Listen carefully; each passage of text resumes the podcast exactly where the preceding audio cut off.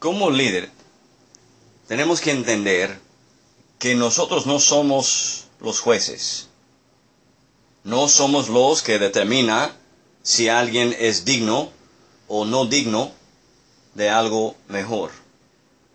El llamado del líder, el líder de excelencia, es levantar y restaurar el caído.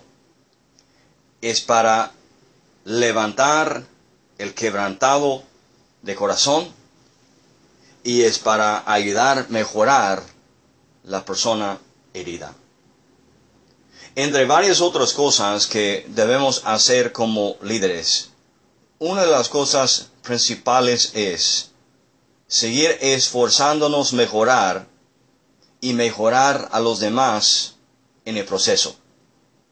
Como líder, la pregunta de hoy es, ¿estoy ayudando a los demás ser sano de sus heridas?